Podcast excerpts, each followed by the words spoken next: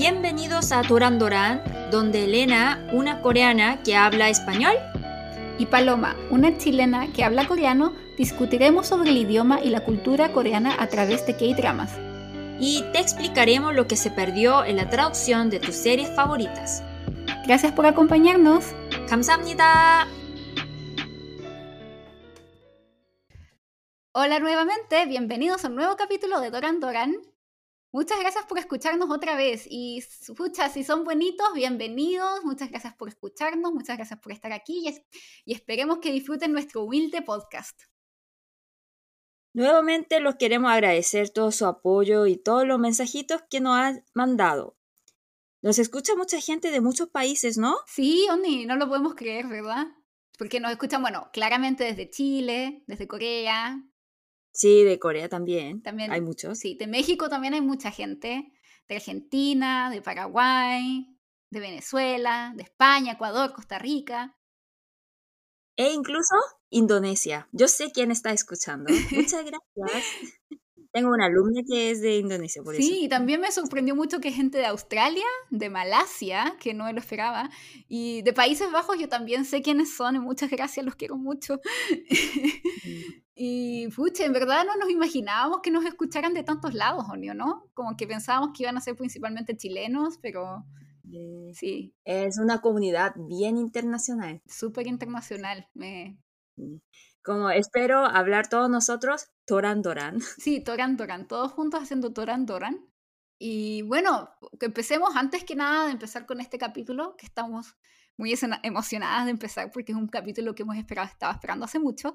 Comentemos, Oni, el notición de la semana, lo que me devolvió la- el alma al cuerpo, lo que me dieron ganas de vivir.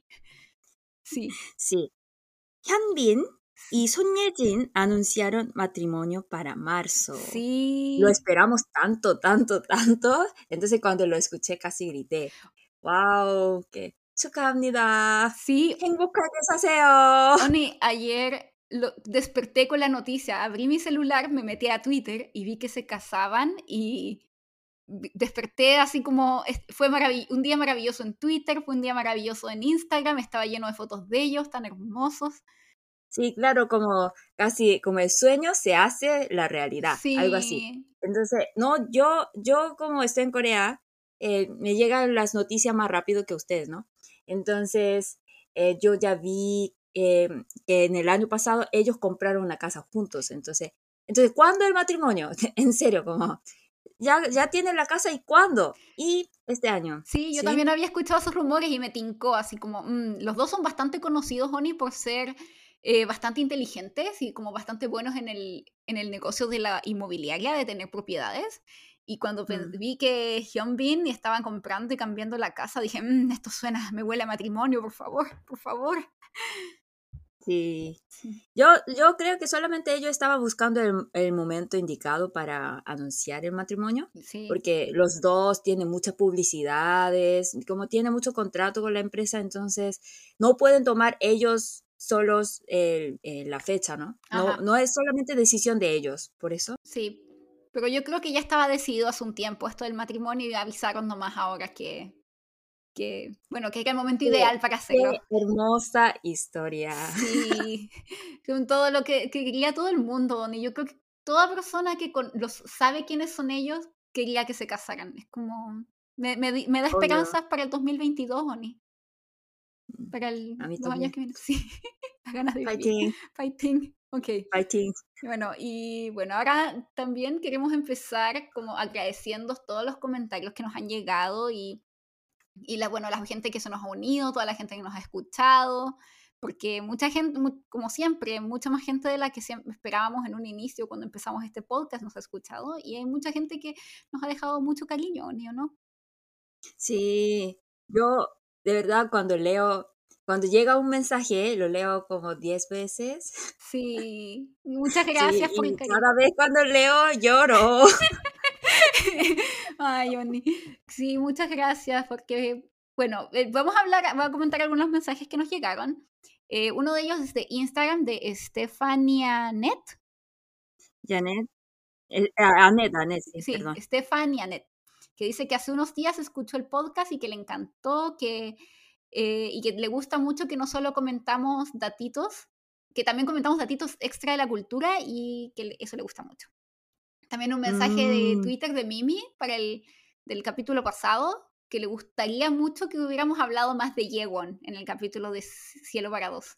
Ah, sí, Yeon, Sí, es que es eh, subestimada. eh, la, la potona. La potona, sí, es que, uy, es que tiene un poto hermoso, Eh, pero siempre como yo, pero como todos los coreanos también la conocen como potona, como no solamente nosotras. ah, ya.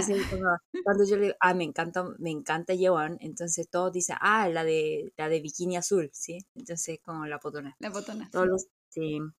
Es que Y ella era muy amistosa. Yo creo que ella no fue ahí para hacer tener rela- una relación amorosa. Yo creo que fue a ser amigos. Entonces, por eso yo creo que no tuvo tanta. no yo creo que fue muy popular, pero no románticamente, sino porque era muy amistosa. Pero yo creo que, sí, que afuera de Cielo para mm, dos debe de ser muy popular.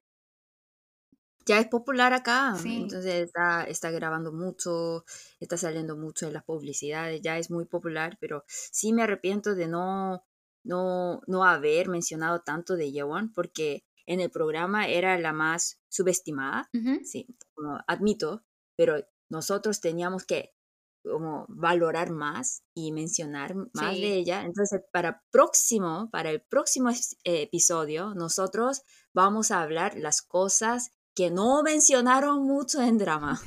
Les prometo. Ok. ¿sí?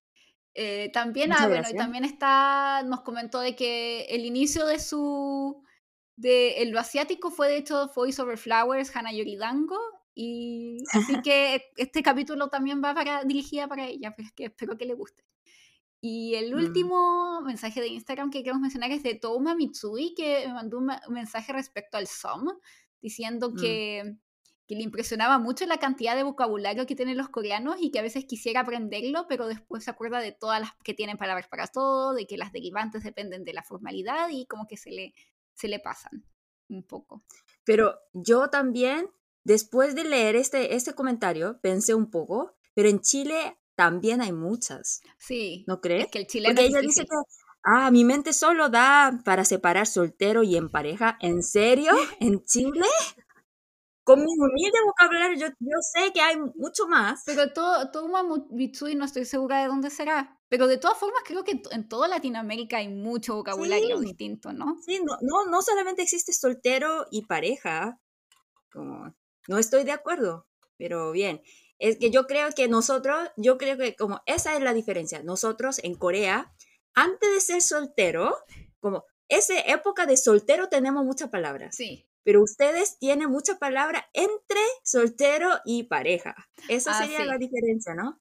Entonces, eso, ¿no? Nosotros tenemos más como some, que some es solamente de, Sentimiento. de, de sentimiento, ¿no? Entonces, para ustedes, some es soltero, pero para nosotros, no. Som es como tener onda con alguien. Sí, tener onda. onda con alguien, como buena onda, bueno, sí. Sí. Para ustedes, amistad nomás, pero para nosotros no. Sí, bueno, y, y ahora pasemos ahora Ya. a lo que nos convoca hoy. Eh, ahora les presentaremos el drama de este capítulo con una introducción que hemos preparado. Es, este es un clásico. Dudamos que mucha gente Oni en la comunidad, en la comunidad de K-dramas no haya oído hablar de este drama. Porque después de este drama, se vuelven ser más adictos a, Sí, a la a drama coreano. yo creo estoy segura. Que, este drama empezó un poco el boom como ya más internacional de, las, de los K-dramas. Sí. Sí, Y ahí podemos ver que la historia de, de drama, bueno, últimamente por el Netflix se está viendo más, pero tiene larga historia, ¿no? sí. Mm. Pero yo creo, Oni, que nadie, nadie que haya visto este drama puede sacar de su cabeza la siguiente canción. La canción? Almost Paradise. 아침보다 더 눈부신 날 향한 너의 사랑이 온 세상 다 가진 듯해. In my life, 내 지친 삶의 꿈처럼 다가와 준 네 모습을 언제까지나 사랑할 수 있다면 Oh, oh my life Oh, oh my love 나는 널 사랑해 뚜두구둔둔둔 Gracias por escuchar nuestra canción. Eh, esa parte la hicimos para evitar problemas de copyright por si acaso. Gracias por su paciencia. Bueno, esa canción, como la hayan de conocer, Paradise de el tema de hoy, Boys Over Flowers. Oni, ¿estás emocionada por ese capítulo? Sí, claro, porque crecí viendo Kopota Namja. Sí, mm. Namja, también internacionalmente conocida como Boys Over Flowers, o en español también Los chicos son mejores que las flores, es un clásico, o sea, es una de las primeros dramas que vi también, allá en 2009. Y ¿cómo, cómo, Oni, ¿cómo fue tu impresión la primera vez que la viste? ¿Qué pensaste? ¿Cómo te sentiste? ¿Cómo fue para ti? Es que es muy difícil de explicar que como todo el mundo estaba viendo eso, nos, nosotras, como nosotras lo vimos primero por manga. Pero en esa época estaba prohibido ver manga. Entonces eh, tenía que ver como no, no llegaron, no podíamos importar, importar eh, manga de Japón, porque como diplomáticamente Corea y Japón se llevaba muy mal. Entonces, como ahí nosotros los coreanos tenían como la idea que los, los japoneses todavía quieren tener como dominar o colonizar la mente de los coreanos a través de la película o de la música, de manga. Entonces, por eso estaba prohibido, ¿entiendes? Entonces, está prohibido, pero como la verdad es que como China, Japón, Corea, los tres países son muy parecidos. Entonces, la verdad es que todos los mangas yo entiendo al tiro lo que quiere decir. Entonces, sí, era muy fan de manga, confieso. Entonces, lo veía esas mangas piratas. Sí. y esa para que no se notara que fuera muy japonés, porque si lo pilla, aunque sea pirata, ellos pueden como, tener mucha, como una penalización, recibir una penalización muy grave. Entonces, la primera versión pirata ni tenía nombre Kopoda Namja, tenía nombre Orange Boy. ¿Orange Boy? ¿Como, como chicos naranjos? Sí, porque antes, eh, en Corea también, como Chile, está muy desarrollado poner nombre de cada tribu. Ah, ok, ok. Entonces, ahí, antes, ahora nadie lo usa, pero antes había un nombre de tribu, porque Chok es tribu, clan, eh, clan, tribu. De Orange Chok, eh, traducción literal sería em, tribu de naranja. Pero es algo, porque, muy chistoso. Naranja es una fruta importada, ¿no? Entonces, antes naranja era cara en Corea. Entonces, había una leyenda, es como un mito urbano que nadie lo vio, nadie escuchó, pero había un mito urbano que los ricos de Apgujeong, antes Apgujeong era el símbolo de como lugar de ricos. Sí, es como uno de los barrios de Gangnam, ¿no? Sí. Sí, pero como el top, antes. Entonces, eh, ahí había ese mito urbano que los chicos ricos andan en como autos súper caros, por ejemplo, el Lamborghini, como Mercedes, algo así, y si le gusta a una chica, entonces ahí para y le tira una naranja y dice, oye, vamos en, en mi auto, algo así, como decía ¿Y por qué le tira una naranja? Porque naranja, por eso como yo no imagino, aunque naranja era cara antes, como no, no, no puedo imaginar, pero como, por eso te digo que es un mito urbano, que como ahí para coquetear a una chica, antes en Corea tiraba esa naranja porque es una fruta ah, importada y dice que vamos en mi coche, por eso como decía orange jo. Ah, ok, ok. Entonces para, para los coreanos, obvio, eh, puede ser orange jo, ¿cierto? Por eso es como, y también es como más un, pequeño como adolescente, por eso yo creo que puso ese nombre Orange Boy. Ah, pero esto ni es en los 90, ¿no? Cuando salió el manga en los 90 en Corea. Sí, pero hay dos versiones de manga.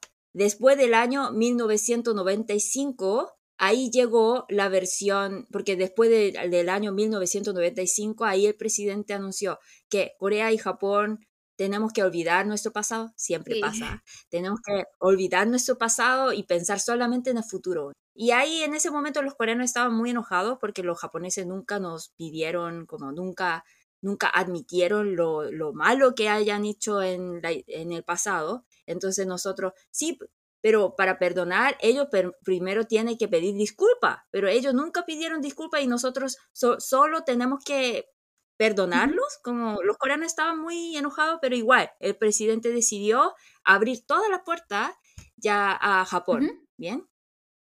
Entonces ahí llegó eh, la versión normal de Kopoda Namja.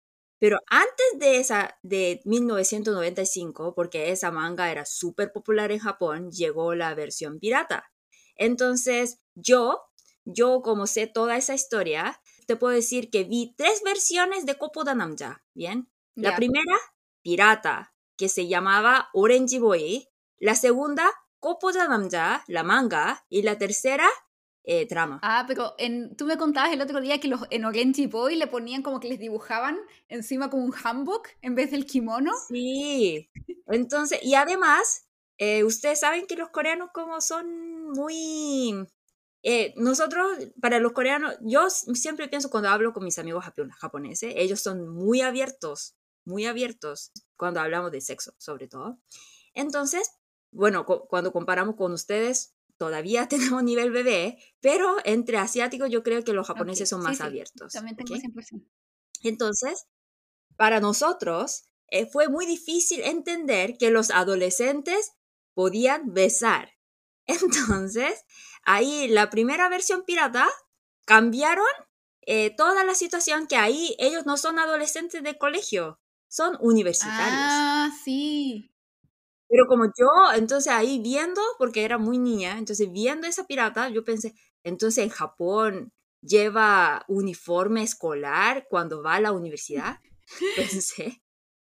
Entonces como muchas cosas como que para evitar toda esa como para, para que no haya problema en Corea, ellos cambiaron como la obra como totalmente. Primero, son universitarios. Segundo, no llevan kimono, llevan... Hanbok es el traje nacional de Corea, por si acaso, para los que no saben. Sí. Entonces, y obvio, como es pirata, entonces no contrató a alguien bueno, ¿no? Entonces dibujaron hanbok encima de kimono, pero como yo creo que más o menos tenía la habilidad de dibujar más o menos como yo. Entonces, como cualquier persona. Sí, horrible. Horrible, pero también tiene su encanto porque sí, como porque es pirata, entonces como eh, era muy difícil conseguir, entonces como como como circulando una droga, entonces preguntando a la amiga, "Oye, ¿tienes la el tercer libro de Orange Boy?" Entonces, "Sí, tengo." Entonces me pasa algo así. Eso era, sí, así veíamos manga de Japón. Y me da risa también, Oni, porque la impresión que me da de los nombres de los personajes que tú me decías que eran los mismos del primer manga de Orange Boy, copiaron esos nombres para hacer... No, no, no, no, El, nombre era ah, diferente. Porque ahí, en Japón, la chica, la, eh, como solamente voy a mencionar los, los dos importantes, ¿bien? Entonces, eh, Tsukushi era la chica, ¿no? En Japón. Chukushi, pero en Orange Boy se llama Yuna. Ah, ok. Y en Kopoda Namja tiene nombre Kumjandi. Por eso te digo que yo sé tres ah, versiones. Sí. Yo, bueno, bueno, yo como, como la vi al principio, yo vi la versión de... Leí un poco de los mangas, pero después de ver el live action, como las, el, el drama en el japonés. Cuando recién salió y me mm. gustó mucho, mucho, mucho. Así que vi eh, las, dos, mm. las, dos, las dos temporadas, vi la película y después de eso salió God Potanamcha, eh, la versión coreana.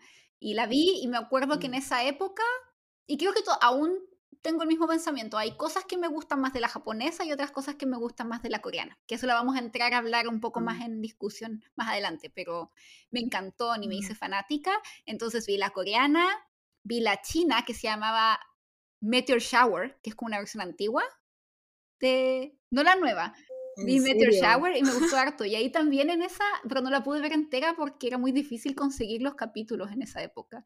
Entonces los bajaba. Sí, como, como yo, como para buscar esa pirata. Sí, era muy difícil. Así que no la pude ver entera, pero me gustó mm. mucho esa versión. Y ahí también eran estudiantes universitarios.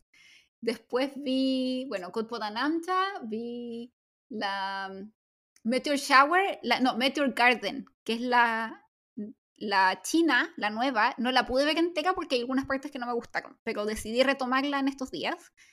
Y ahora salió la tailandesa Oni, que está súper popular.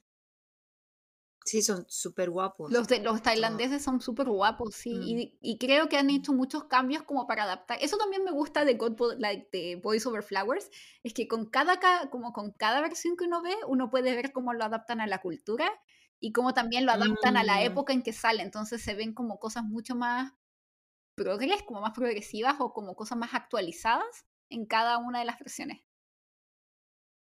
Sí. Mm, sí, es interesante y también como escuchando toda la historia puedo sentir tú esa pasión, como que la verdad es que somos bien. Sí, sí, y es un poco...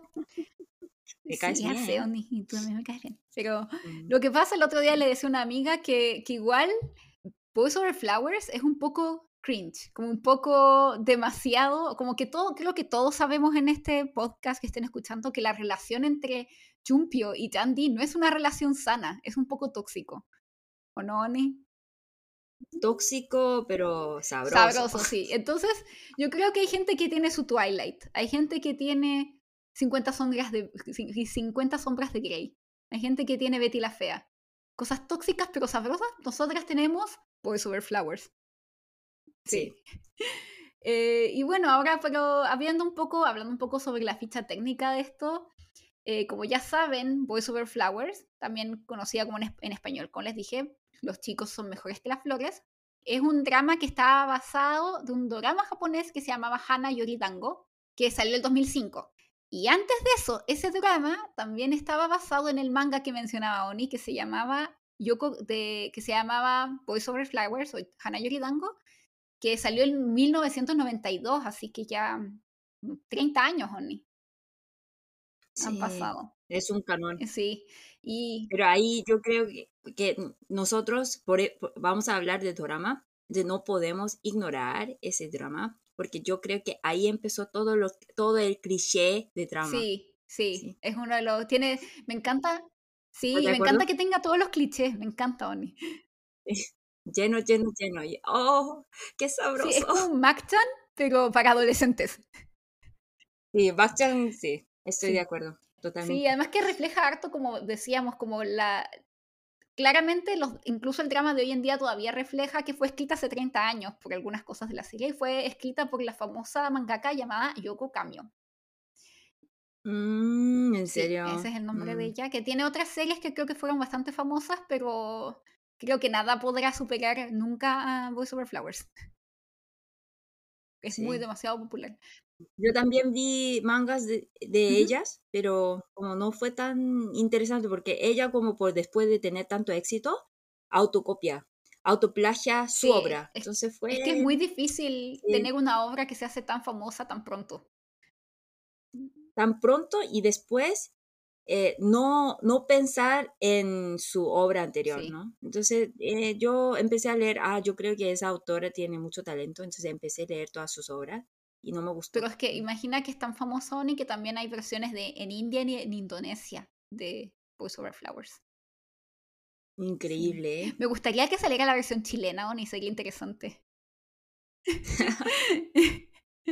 Chilena, ya. Sí, pero Chile hace mucho eso, ¿no? Sí, sí.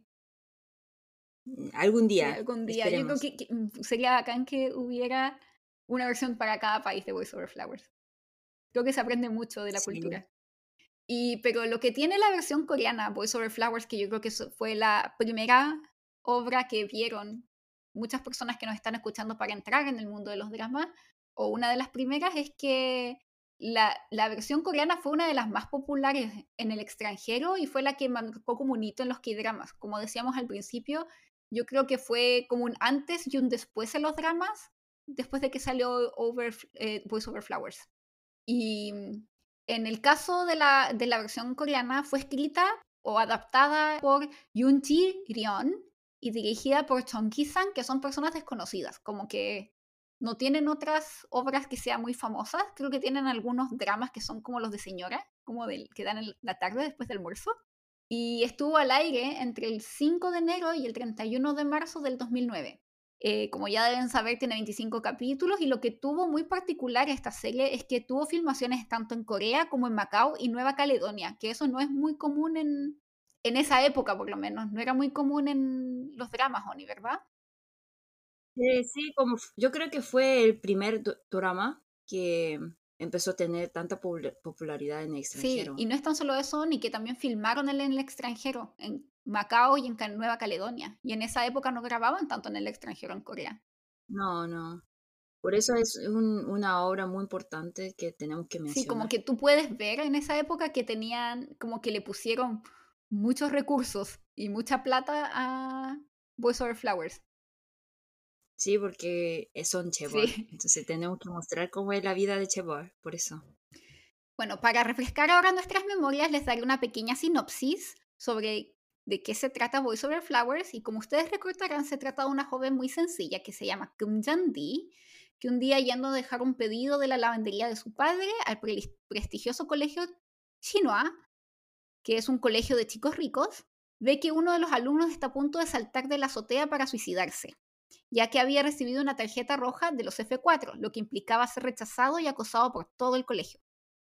Eh, por si no lo recuerdan, los F4 eran los cuatro chicos más ricos y guapos de toda la escuela y que básicamente gobernaban a todo el resto y hacían lo que querían.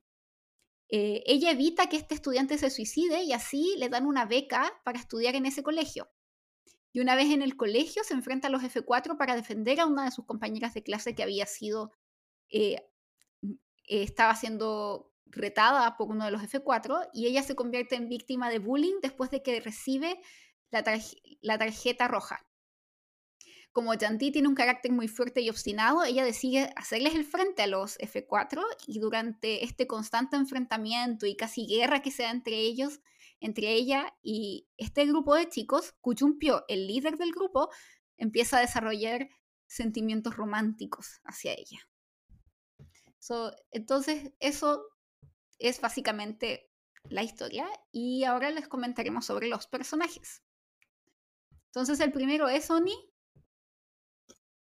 Kumjandi, interpretado por Kueson, es una chica de clase trabajadora y su padre tiene una lavandería.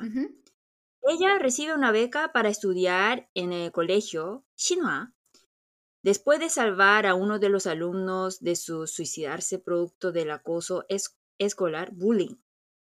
Tiene un temperamento fuerte, es muy obstinada, amable y protectora de quienes ama. Inicialmente está enamorada de Yun Jiu, no entiendo, pero mientras avanza el drama se enamora de Kujumpyo. Kujumpyo, sí. Eh, después un personaje, como cuatro personajes son los F4 o F4, que son, como ya decíamos, cuatro jóvenes de familias muy influyentes, millonarios en Corea, y que básicamente hacen lo que quieren en el colegio, no usan uniformes, son considerados los más guapos y populares, y son también los bullies más grandes de todo el colegio. Como que incluso hasta los profesores les tienen miedo. Y el líder de este grupo es Koo Jun-pyo, que es interpretado por el famoso Imino, que creo que todos lo conocen. Sí, todo el mundo lo conoce, eh, que es el líder de los F4, como ya mencionaba, y que es el heredero del Shinhwa Group, o sea, él es un chaebol. El Shinhwa Group sería un conglomerado, básicamente es dueño de la mitad de Corea en la serie, y su personalidad es muy irritable, es muy agresivo, engreído y caprichoso y tiene una muy mala relación con su madre, que lo trata con mucha frialdad y desde niño él siempre se sintió muy solo. Y después de un tiempo, cuando avanza la serie, él se enamora perdidamente de Kim Jan-di. Después de esto viene el segundo como personaje que también tiene sentimientos, haya un cierto amor o sentimientos románticos con Kim Chan-di, que es Yoon Ji-hoo, que está interpretado por el actor Kim Hyun-jun, también bastante famoso. Él es... Otro de los miembros de FFO tiene una personalidad calmada y sensible. Es violinista, quedó huérfano debido a un accidente de automóviles y inicialmente está profundamente enamorado de su amiga de infancia Sohyun, a quien ve como una novia, hermana mayor y también como figura materna. Mientras avanza la serie, comienza a enamorarse de Chandy. Sí, él, bueno, como podrán oír, tiene personal. Todo, todo el mundo ama a Chandy. Chandy, claro, obvio, esa es la idea. Este tipo de series se llaman a game reverso porque todos los hombres están enamorados de Chanty y todos la ayudan y la salvan. Sí, eso como podemos ver el modelo de Candy, ¿no? Sí, también, también, sí. Candy. Y bueno, como escuchábamos a Oni decir, Chihu, personalmente creo que tiene bastantes problemas, necesita un poco de terapia, si es que... Es más tóxico que, que Chumpio. Bueno, eso lo vamos a comentar más a fondo después, en la parte de los comentarios. Y bueno, el siguiente personaje, que es uno de mis favoritos, es Soi Jong, que es interpretado por Kim Bom, que es otro de los F4 que este es un, un, talentoso ceramista o alfarero tradicional coreano que proviene de una familia renombrada de alfareros coreanos y que es el dueño del museo de arte más grande de Corea. Eh, mientras va avanzando la serie, él se enamora de Gaul, que es la mejor amiga de Chanti. Y bueno, esto de los alfareros coreanos son... En Corea se tiene mucho respeto a las personas que hacen cosas de cerámica tradicionales en Corea, ¿no, Oni? Son familias de tradiciones de años y siglos que, vienen haciendo este tipo de arte y que incluso tienen la mm, posibilidad de no ir al servicio militar si eres un alfarero reconocido.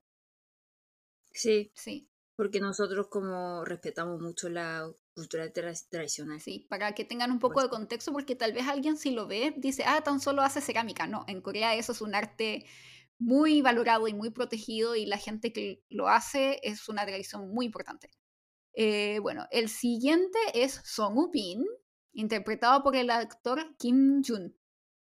Su familia es dueña de una inmobiliaria más grande de Corea y está vinculado con el crimen organizado. Sí, lo...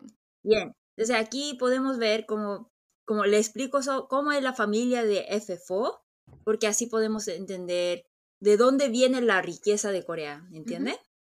Por eso le explico como Chebol, no debería faltar, pero no solamente Chebol, como eh, hay varios negocios que existen acá. Bien, entonces seguimos. Después Chugaul, interpretada por Kim So-eun. Es la mejor amiga de Chandy, es muy buena amiga y protectora, y ella se enamora de Lee Después viene la familia de Chandy, que también es como un personaje en sí, que es una familia de clase trabajadora, que ella tiene un hermano menor, que es bastante simpático, como gracioso, eh, una madre que es dueña de casa, que tiene una personalidad bastante fuerte, y el padre que es el dueño de, la de una lavandería y que es como bonachón. Y ellos presionan a su hija para casarse con alguien rico y por eso la obligan a ir al colegio, de, al colegio Shinua, a pesar de que ella no quería. Y después viene Kang Hee-soo, que es interpretada por Lee Hye-young, que... Sí, ella es súper famosa, ¿sabes? Sí. Yo la amo. Es la madre de Chumpyo tiene una personalidad fuerte, por eso. Y ella es la única que puede actuar como la mamá de Chumpio, porque ella siempre, ella como, no, siempre tiene ese rol, como mujer fría, mujer como mandona, sí. Entonces cuando necesita ese rol, siempre está Yeon. Entonces ella es una mujer fuerte, dura e intransigente. Es la principal antagonista de la serie y se pone fuertemente a la relación entre Chumpio y Chanti. Clásico. Clásico, la suegra mala, perversa. Y en mi opinión, yo creo que esa actriz es de las mejores, si no es la mejor actriz de toda la serie. Es muy buena actriz. Sí. Sí, sí en serio. Y bueno, y por último, de los personajes relevantes, porque esta serie tiene una cantidad de personajes como gigantescos, pero vamos, estamos tan solo hablando de los más principales. Está Kuchungi, con la actriz Kim, Kim Hyun-ju, que es bastante conocida y que ella es la hermana mayor de Jumpyo. Se preocupa mucho por su hermano, es muy querendona, lo apoya mucho y lo apoya también en su romance con Chanti. Y ella como que viene a interpretar esta figura como sabia, consejera, que aparece, a veces aparece cuando más lo necesitan a salvar el día. Y bueno, esos son los personajes principales de nuestro querido Boys Over Flowers como ya mencionamos, hay muchos personajes que van y vienen, pero esos son los más relevantes y en torno a quienes gira la, trama. Y bueno, lo primero que hay que mencionar respecto ahora como discutiendo ya más de la serie más a fondo, Oni, es que esta serie es súper irrealista. Yo creo que de las más irrealistas que hay respecto a cómo es la cultura coreana. Sí, porque es, es interpretada por una manga japonesa. Entonces yo pensé, esto no es Corea, como viendo ese, ese drama, pensé como mil veces. Por ejemplo, porque en Corea no existe bullying. En esa época no existía el bullying, como que. En esa época no existía, ahora sí, pero antes no existía bullying. Entonces yo pensé que fuerte que alguien suicida por, por el bullying, porque en, Corea, por ejemplo, en esa época, sí, como siempre tenemos como compañeros que odiamos con, todo el corazón. Siempre eso existe, ¿no? Yo creo que en Chile también, como yo tenía un compañero que como lo llamamos como lunes, porque todo el mundo odia. Eh, Qué triste. En Chile, pero como, como ahí no podemos sentir ese odio, ¿no? eh, como lo odiábamos, pero siempre andábamos juntos en Chile, ¿sabes? Mm.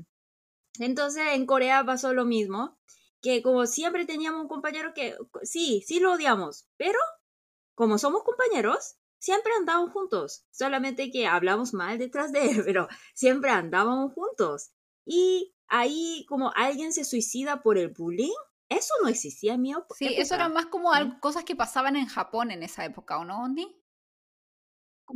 En Japón, porque en Japón, en Japón ser diferente es como ser rechazado del grupo. Entonces, si está rechazado del grupo, no puedes vivir en Japón. Por eso. En Corea, está bien. Entonces, eh, para mí esa, esa descripción de bullying fue una parte muy fuerte que yo no pude entender ni aceptar. Entonces, en Japón de verdad pasa esas cosas, pensé. Entonces, cuando vi Kopoda Namja, eh, como es interpretación muy fiel al, al, original, entonces viendo, pensé que mm, es irrealista. porque en Corea también, si es que hay alguna forma tal vez de, no quiero decir acoso escolar porque sea lo contrario, pero si hay alguien que es un poco rechazado, no hay como bullying directo en esa época, sino que se hacía, se daba más el wangta. Sí, se llama wangta, pero wangta significa que no, tiene, amigos. Entonces, por ejemplo, por ejemplo, cuando la persona no quiere comer con esa persona, no quiere hablar con esa persona, pero no es como molestar. Sí, es como que tratan de evitarlo. Eso es ser guanta, como que te evitan y te aíslan un poco, pero no es tampoco tan activo, así como no, no hablen con él y molestarlo activamente, como lo que se ve en, en Boys Over Flowers o God Bueno, ahora sí existe bullying, como si ustedes, porque yo creo que muchos fans de drama también serían fans de K-pop. Entonces, como ya siempre ves el escándalo de algún idol que antes hacía bullying a su compañero. Entonces yo sí puedo decir que últimamente sí existe bullying y ahora el bullying es súper fuerte, pero yo le digo que antes eso no existía en Corea. Sí, y también el bullying que muestran en la serie es súper fuerte, o sea, de, de lanzar huevos, basura, como casi que querer empujar a alguien o llevarlos casi al suicidio y que la gente lo celebre es muy, muy fuerte. Eso de verdad no existía en, por muchos años. Es algo como, yo creo que tampoco existen eh, hoy en día. ahora existe bullying, pero como bullying que está en todo el mundo, algo como suave, diría. No, y los casos que son como de bullying tal vez más fuertes en Corea son casos que son básicamente ya de crimen, o sea, como que se criminalizan y que salen en la televisión y que los jóvenes van a la cárcel por cosas así. Pero bueno, en Japón no sabremos, no, no, sé muy bien cómo será, pero es impactante un poco cómo se ve la diferencia en ese sentido a lo que antiguamente lo que se ve en el manga como algo que tal vez puede pasar en Japón, pero que en Corea no pasaba. Y otra cosa, es que como tú mencionabas la otra vez en Corea, y que sí, que en Corea no existe esto del colegio solo para ricos, así tipo Shinhwa, sino que todos van a al colegio que esté como del barrio. Sí, que Ahora sí, eso es algo como, ahora Corea está muy, muy capital, capitalista. Entonces, ahora sí existe colegio solamente para los ricos. Por ejemplo, hay muchos colegios internacionales hoy en día. Entonces, esas, esas escuelas internacionales son súper caras. Sí hay ahora.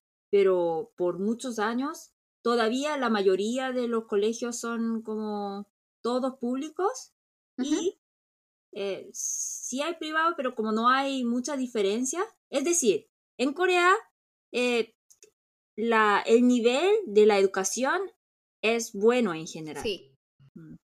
Entonces, eh, cuando veo esa descripción de un colegio tan rico, yo pensé muy realista, porque no existe eso.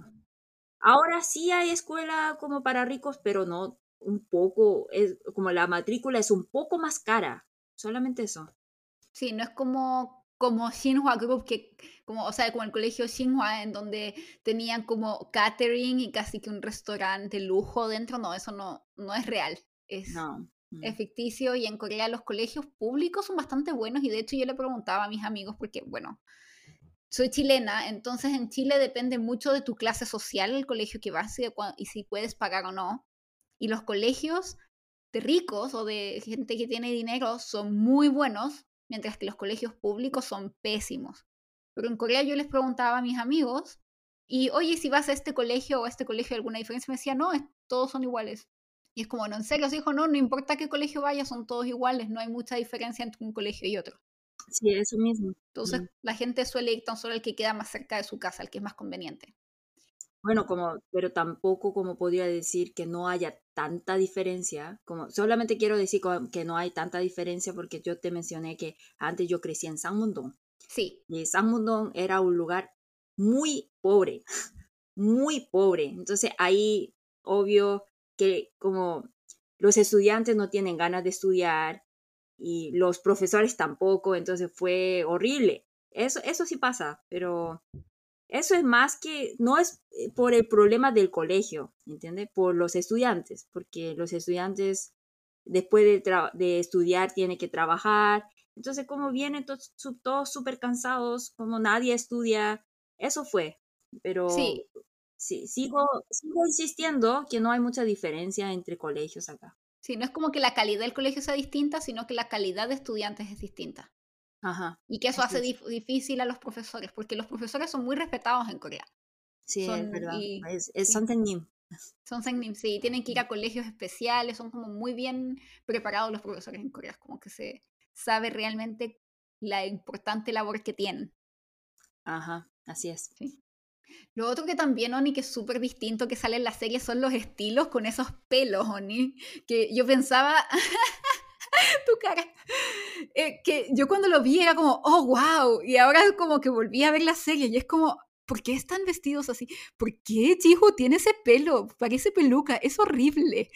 No Sí, puedo creer que en algún momento pensé como, qué guapo, qué Sí, buen como, estilo. como cuando estaba viendo ese drama pensé que como Kujumpio era el hombre de mi sueño, algo así. Pero no entiendo por qué. Tal vez por la canción, porque como cuando sale esa canción, de repente como mi cerebro para y Esa como, como, almost paradise. sí, esa canción. Entonces, de repente me enamoro de él, no sé. Yo creo que por el efecto de la canción, ¿no? Sí, como decías el otro día, que de repente habían como escenas que decías, ¿y, es- y esto es romántico? Esto no puede ser romántico, repente, almost paradise, tú, Entonces ya es ¡ah! una escena romántica. que es una escena- unas lágrimas caen por tu mejilla. Sí. Qué hermosa la Y escena. yo creo que ese pelo crespo, porque en, en general los coreanos no tienen pelo crespo, ¿sabes? Ujú. Yo Sí, también tengo pelo algo, liso. sí. Y yo creo que es porque nosotros tenemos la creencia que los que tienen pelo crespo son cabezones. No sé si ustedes Ah, también tienen esa idea. no. Entonces, tú, Paloma, tú eres súper cabezona y yo, yo no. No, yo, Oni, yo tengo la cabeza chica, pero tengo el pelo crespo. No, cabe- eh, no te digo como, eh, sí, ya. Cabezona que, que te digo como insistente. Ah, como insistente. Sí, Ah, ya, como, como e- obstinado. sí. Entonces, para mostrar la personalidad de Kujumpio, yo creo que eligió ese pelo crespo. Sí, pero también en, eh, pero en, Ja- en Japón también es así, porque yo me acuerdo que en el manga Kuyumpio también tenía rulitos, ¿no? No, de Kujumpio te digo. Ah, Kujumpio. Kuyumpio, pero, pero el de la porque el del manga japonés no tenía rulitos. Yo me acuerdo que tenía rulitos también, ¿no? También, también tenía rulito. Ah, entonces esta creencia también es, en, de, es de Japón, de que si tienes el pelo crespo es una persona como obstinada, ¿no? Yo creo que sí, tendré que checar, pero en Corea nosotros, todos nosotros creamos, por ejemplo, em, si tú tienes pelo crespo, entonces, ah, esa persona no me va a escuchar porque es muy, tiene pelo crespo. Ah, ya. Así pensamos. Entonces yo ah. creo que es como, por eso elegí ese pelo, pero sí, estoy totalmente de acuerdo. Con tantos años viviendo en Corea y pensar que tal vez la gente pensaba eso de mí y no lo sabía. Puede ser. Puede ser, sí. Oh, Dios mío. Enterándome de los prejuicios que deben de haber tenido. Pero bueno. Estereotipo. Eh, del estereotipo, sí. Y, pero, bueno, hablando de, siguiendo hablando de la moda y el estilo que tenían, también el estilo del uniforme. No es como un tipo de uniforme que aparece en, en la serie. No es un tipo de uniforme que ves en Corea. Es como más japonés. Sí. Eso es muy japonés, porque como ese que tiene lazo, los uniformes coreanos, eh, escolares de Corea no tienen lazo, como de, como ya sabes, ¿no? Cómo es el estilo. Sí, mm. sí, es mucho más sencillo, no es mm. tan... Es, más parecido yo creo que a los uniformes que podemos ver en Latinoamérica, los de Corea, mm. mientras que el de Japón es mucho más... Como con más diseño. Con más diseño, como mucho más como exuberante, por así decirlo, con lazos grandes, como muy de lo que suele ver en el anime también. Sí. Y eso como que, yo me acuerdo que en esa época, como que ese estilo empezó a pegar más en Corea, como del uniforme más con lazo y el estilo como más, no para el colegio, sino que la gente se empezó a vestir como más preppy, como más como ropa, más como de ese estilo, como con lazos, como más femenina, con cuadrillé, como parecido a lo que sería el uniforme también. Entonces, como que igual Boys Over Flowers tuvo una influencia importante en la moda de esos años. Y, por eso yo creo que hay como un antes y un después de Boys Over Flowers. Pero también como hacia mm. el mundo. Sí.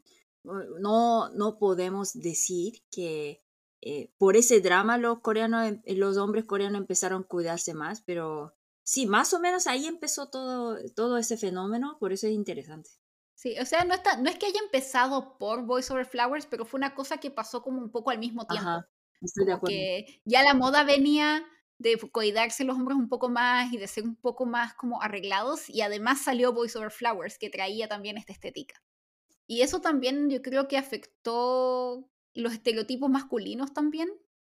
No, otra vez, como insisto, que no afectó, como apareció ese fenómeno al mismo tiempo. Pero yo estaba hablando más que nada como internacionalmente.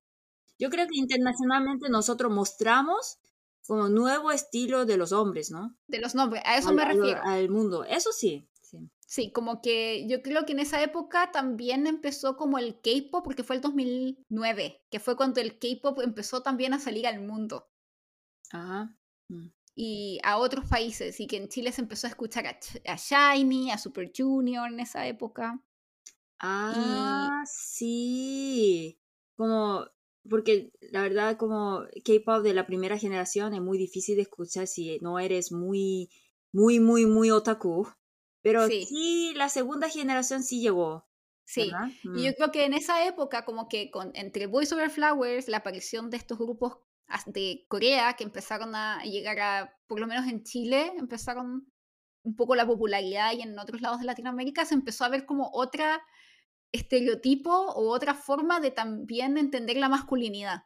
Y que también la masculinidad es de no el ser como macho recio, sino como también ser un hombre caballeroso, arreglado, ser como más como caballero, más sensible, mm, más preocupado por sí mismo, sí. Y, mm. y yo creo que eso es como algo que todavía está presente, como que se fue desarrollando y que llegó al boom con BTS, hoy en día y que ahora es como más fino.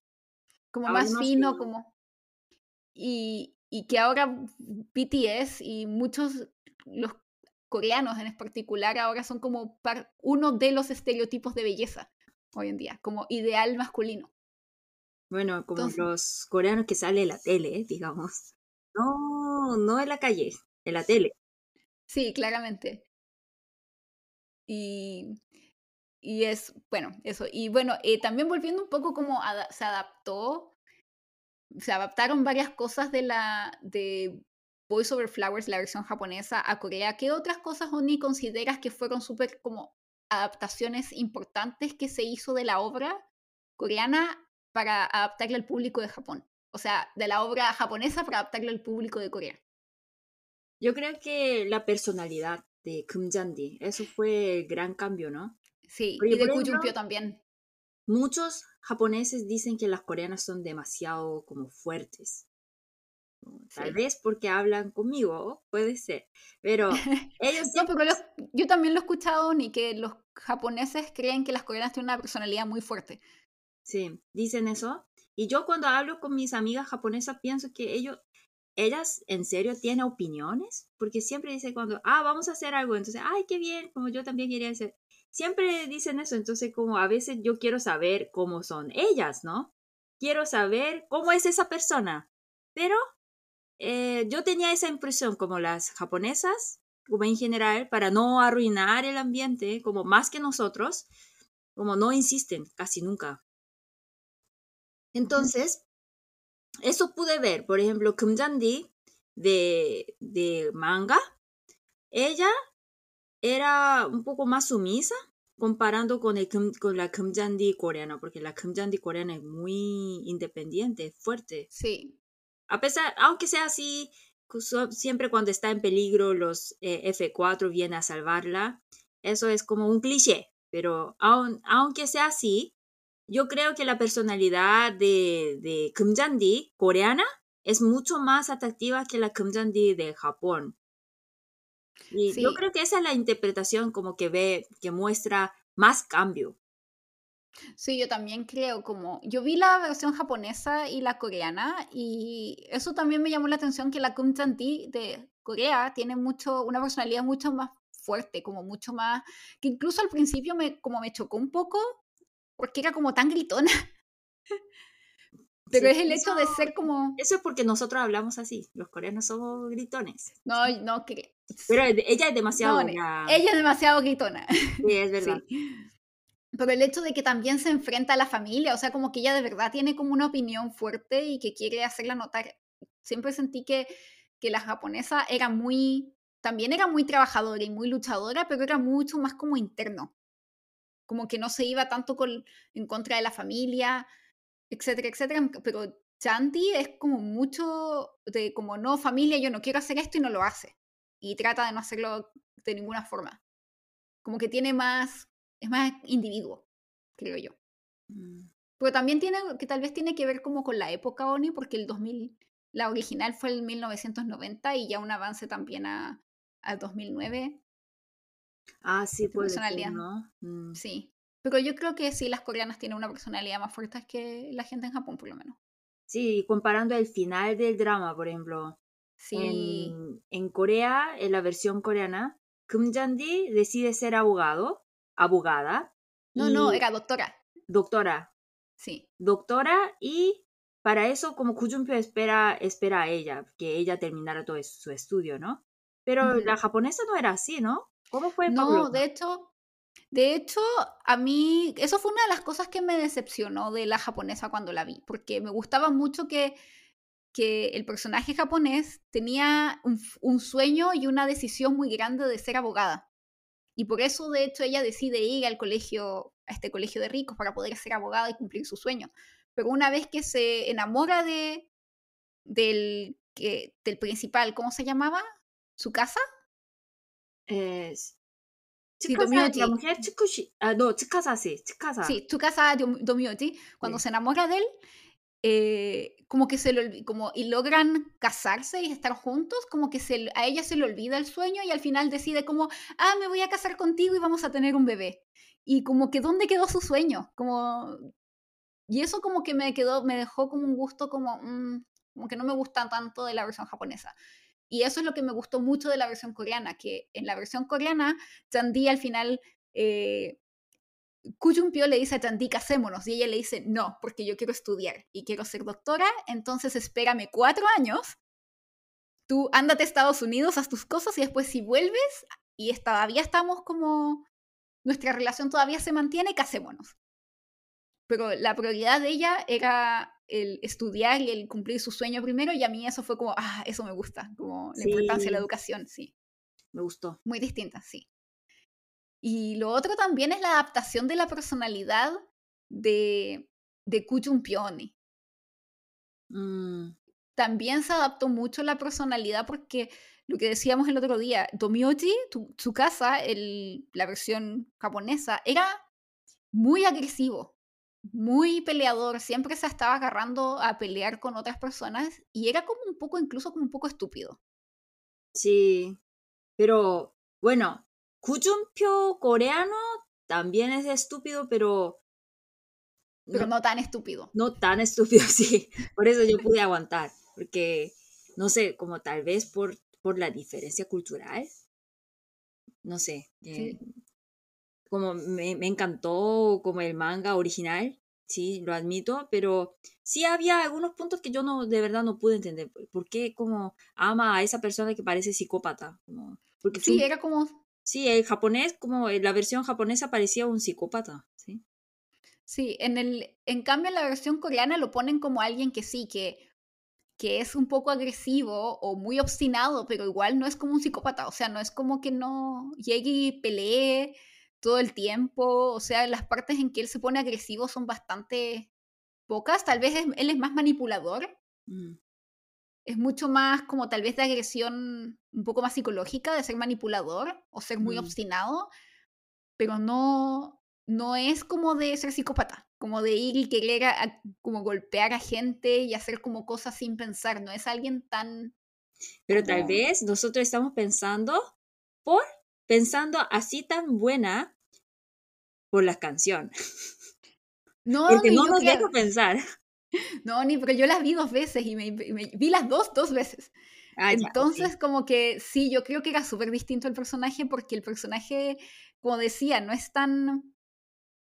eh, es, no es tan como, ¿cómo se dice? Impulsivo. Mm, sí, es Kuchumpio no es tan impulsivo como, como que igual pensaba un poco más. Sí, es verdad. Mm. Sí, Y es más cariñoso. es más cariñoso también, sí, es más, más, más, lo adaptaron a la cultura coreana. Sí, porque Yo como creo, yo sí. muchas veces cuando veía, como nosotros expresamos más el amor comparando con el Japón, porque Sí, Japón como, como, como, la, como confiesa el amor, pero como me gustas. Entonces yo cuando veo eso, ¿qué es ese? Como, como, eh, ¿qué es eso? Entonces ahí de- como anda con, con- to- toma la mano de la mujer, así ter- termina. Entonces como, mm, no me gustó mucho, pero como, sí, que Chumpio como es coreano, entonces como expresa más el amor, más cariñoso. Entonces ahí yo pudo, puedo sentir por qué ellos están, como se atraen los dos, pero como cuando vi la japonesa era, a veces tenía ese momento, yo no puedo entender por qué los dos están juntos, ¿no? sí, como que Kuchumpio lo encuentro más tierno igual. Como que es estúpido, a veces es tonto como estúpido, pero es como un estúpido tierno. En cambio, Tomiochi era como tonto, ¿no? Tonto nomás, tonto que Sí. tiene proble- sus problemitas, ¿sí? Sí. La otra adaptación que hicieron, Oni, es que uno de los F4 en Japón estaba obsesionado con, tenía como problemas con la madre, parece, porque siempre estaba obsesionado con estar con mujeres mayores, muy mayores. Pero era como un fetiche. Pero en la versión coreana lo pusieron más como ya, es un Casanova y a veces sale con mujeres mayores, pero no mucho mayor que él, que era creo que Iton.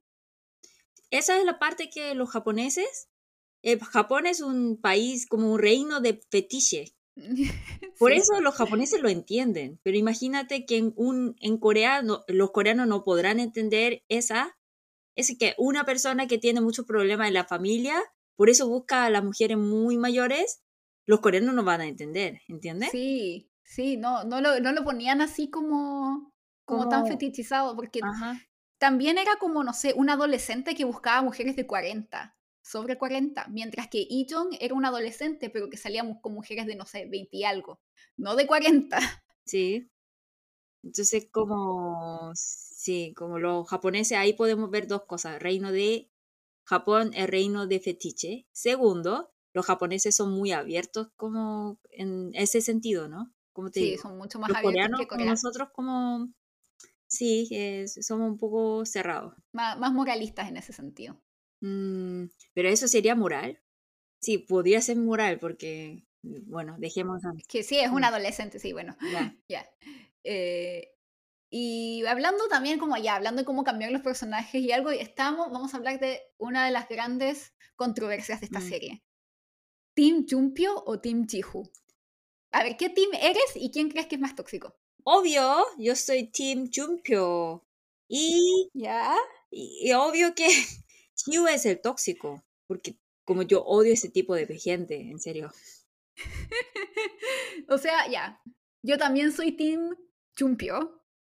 Y esto va a ser controversial, por favor no me odien a las personas que quieren a Jihu, lo entiendo, pero yo también personalmente me carga Jihu, no me gusta Jihu. Cada vez que lo veía cuando lloraba me daban ganas de, pe- perdón, de pegarle un poco.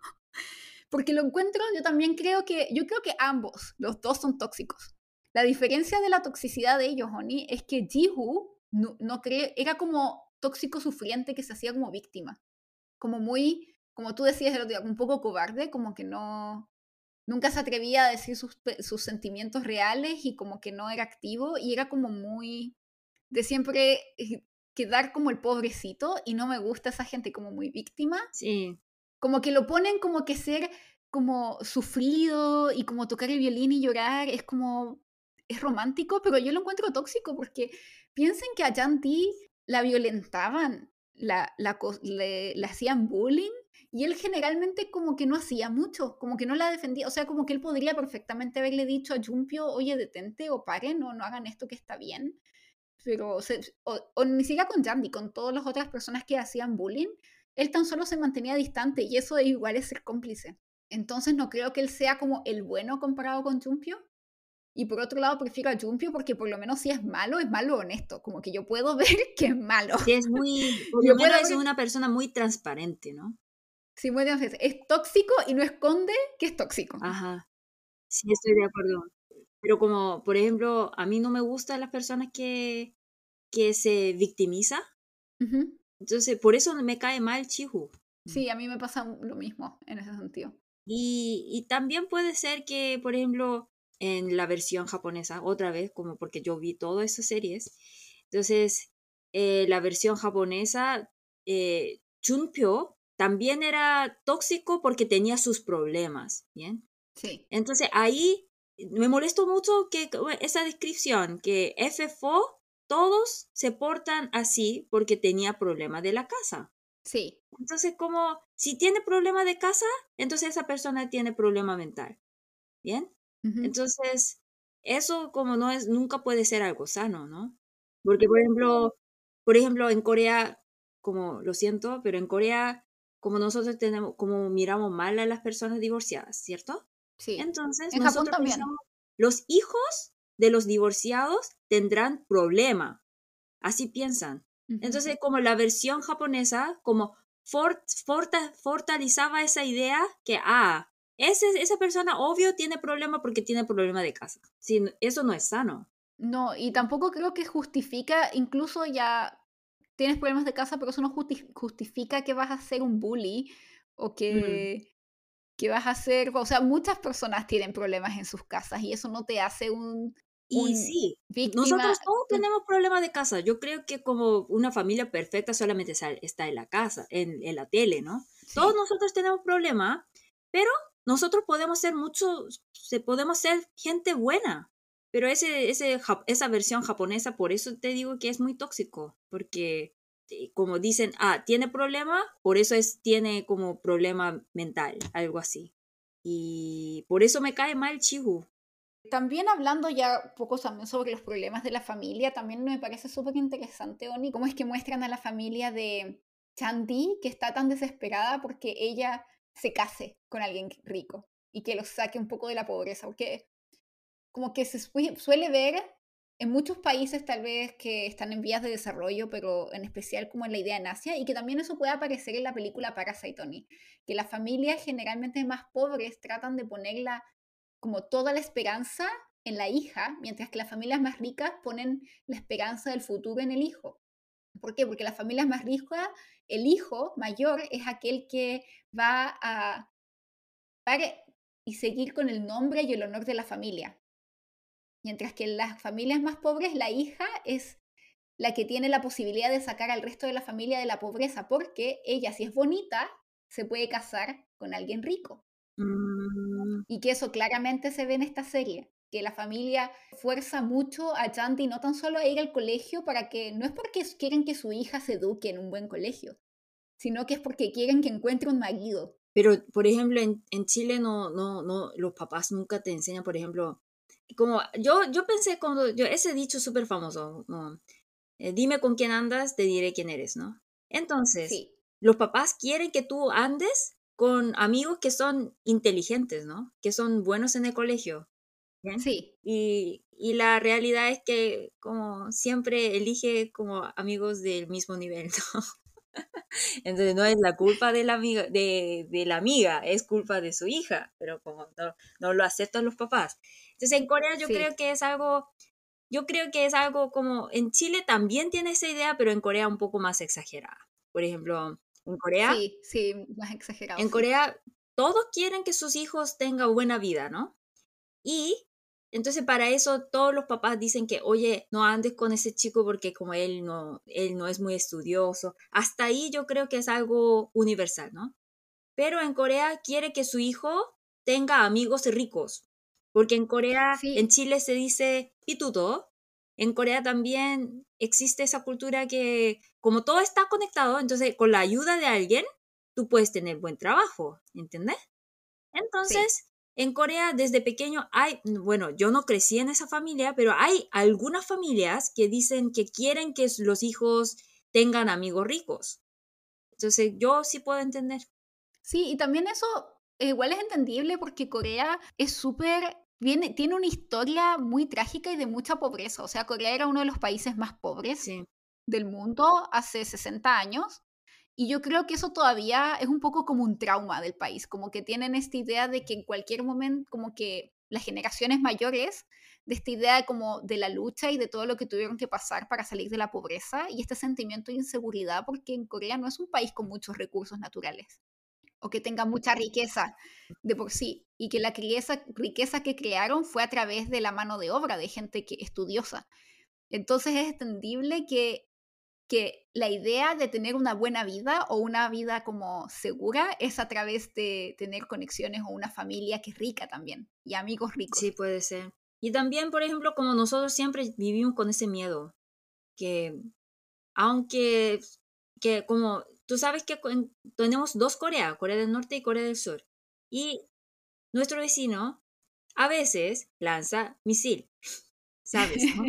sí, Entonces, siempre pensamos, tal vez, como es un, bueno, luego va a haber eh, selecciones pre- presidenciales y ahí siempre dice como si gana ese candidato habrá guerra con Corea del Norte. Eso es como una propaganda como más fuerte que mueve el corazón de los viejos, ¿sabes? Entonces, eh, todavía que, creo que los jóvenes muy men- mucho menos porque nosotros no vivimos, nunca vivimos esa pobreza, pero los viejos todavía tienen ese miedo como muy fuerte, que como ahora estamos viviendo bien, pero nadie sabe que va a llegar ese momento de ser pobre otra vez, sí, ¿sabes? sí, Por eso. sí. Entonces es entendible que en este caso que a Chanti se le ponga como toda la esperanza de que se case con alguien rico y le dé seguridad a la familia. Y entonces por eso también tanta presión, porque ella es la esperanza de la familia para que puedan salir de una situación, de la situación mala por la que pasan. Y por eso incluso aunque no conocen a Koo Pyo, no saben su personalidad y todo, lo aceptan de inmediato porque saben que es millonario. Sí, Entonces está como esa desesperación de eh, como obtener seguridad a través de las relaciones sociales, del INMEC, como se llama. INMEC es como la relación social. Y con es- en esa misma línea, Oni, esta historia también representa súper bien lo que es el complejo de Cenicienta, que es como tradicional en muchas series coreanas, en especial de esa época. Yo creo que ya no tanto, Oni, como que ya no es algo muy común, pero la idea de, ya saben, como la mujer pobre, desvalida, mm, que no tiene mucho, nadie que la apoye, y que de repente, mm, de la nada, es amada y rescatada por alguien que es un, básicamente el príncipe azul, un hombre millonario, que la salva de este problema, la convierte en millonaria, pero además no es tan solo eso, generalmente este hombre es como frío y tiene como su corazón dolido y a través de ella, ella lo logra cambiar y ella es especial porque él, es sí. él se, se convierte en alguien distinto por ella. eso no pasa en la vida real. Sí, ¿no? Que en Corea, en todos dramas, sale eso, como una mujer da una, da una cachetada al hombre. Entonces el hombre dice, es la primera vez en mi vida que una mujer me dio cachetada y se enamora. Sí, y se enamora. Eso, pasa. Y él tenía un trauma o algo del pasado que lo tenía con su corazón cerrado, pero esta mujer pobre y sencilla, como ella es distinta y especial, la hace cambiar y a, a cambio ella se convierte en millonaria. Sí. Sí, entonces eso es muy común en Corea. Yo creo que refleja todo. Una vez hablábamos con amigas que son de Indonesia o de Filipinas, y por ejemplo, mi amiga de Indonesia decía que también en, en Indonesia hay series así. Pero en Filipinas es al revés. Muchas veces es el chico el que es el pobre y la mujer la que es rica. Y en Chile también, sí, y en Chile, y en Chile también pasa eso. Hay varias series en donde el chico es el pobre y la mujer es la rica. Ah, ¿en serio? Interesante. Y es que está la oposición de los padres, que no quieren que esté, que es lo mismo que pasa aquí, que está el personaje de la mamá de Kuchumpyo, que se niega totalmente a que su hijo esté con alguien que no es de su nivel y que le hace la vida imposible a Chanti, y que al final ella se transforma en la más, en la bully más grande de toda la serie. Eh, pero la diferencia que tiene Chanti como con otros personajes de esa época como de esta mujer como más sumisa, o sea, como más desvalida y que necesitaba apoyo, es que Chanti es un personaje, como decíamos al principio, que es mucho más fuerte de carácter. Pero de todas formas se ve que al final Chanti es mucho más, o sea, ¿cómo lo digo? Que a pesar de que tiene un carácter muy fuerte y quiere lograr las cosas en su vida y tener ella su independencia, que es algo nuevo en muchas en esa época, igual cae en el ser un poco sumisa y bastante pasiva y que siempre la salvan y que todas las decisiones de la relación al final las toma Jumpio. O sea, al final ella nunca le dice a él, ¿sabes qué? Como quiero estar contigo, siempre fue Jumpio el que lo, lo hacía y que eso es algo que ha cambiado mucho en series como más del presente, creo yo, de los dramas y que hay, ahora hay mujeres como ya mucho más, más fuertes, a pesar de que no son de carácter tan fuerte como Chanti, pero como en una fortaleza más interior y de ser mucho más activas en las relaciones. Mm, sí, estoy de acuerdo. Mm. Y bueno, ahora antes de despedirnos vamos a pasar a nuestra última sección que es las palabras de hoy. 오늘의 단어. Palabra número uno. 오글거리다. 오글거리다. 오글거리다 es algo que da cringe. Eso es como una palabra que puede definir nuestros sentimientos cuando vemos 꽃보다 남자. Entonces como, ¡oh, 오글거려! ¡oh, 오글거려! 오글오글! Podría, podríamos decir eso. Entonces algo que da cringe, que te da vergüenza ajena, eso se dice 오글거리다. Sí, vergüenza ajena porque creo que el, encanto de God Namja no es que tan solo la amas, sino que también la odias al mismo tiempo. Y es como, ¿por qué estás haciendo eso? Y quieres tirarle cosas a la televisión. Yo creo que es el encanto de God Namja, que es Ogul Koryo, que es cringe. Palabra número dos, Chebol. Chebol. Chebol yo creo que solamente existe en Corea, que por ejemplo como Chebol que representa eh, Corea sería Samsung. Todos dicen que como nosotros estamos viviendo en un país de Samsung porque nacimos en el hospital de Samsung, comemos los productos de Samsung, usamos celular de Samsung, vemos la televisión de Samsung, todo.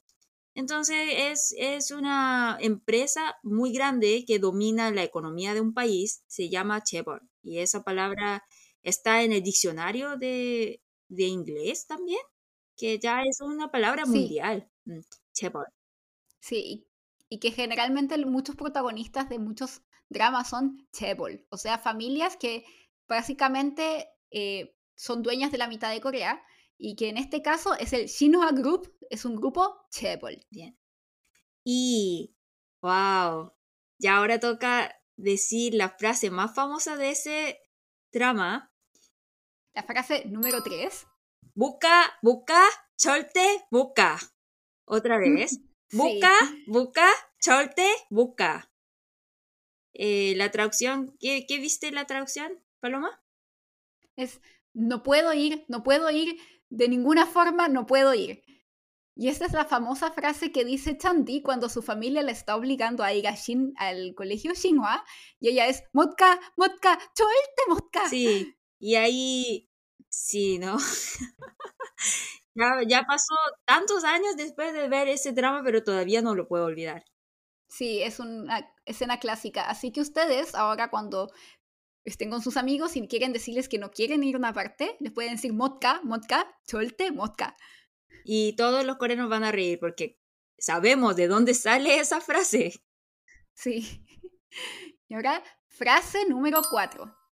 내사과 받아줘. 내사과 받아줘. Es chistoso. Sagua Sí. básicamente significa manzana. Pero también, eh, entonces la traducción literal sería, recibe por favor mi manzana. Sí. Pero también sagua tiene otro significado que significa eh, pedir perdón. Entonces, eh, yo te estoy pidiendo disculpas, entonces como acéptalo. Sí, acepta mis disculpas. Sí, acepta mi disculpa. Entonces ahí saguas podría ser disculpa.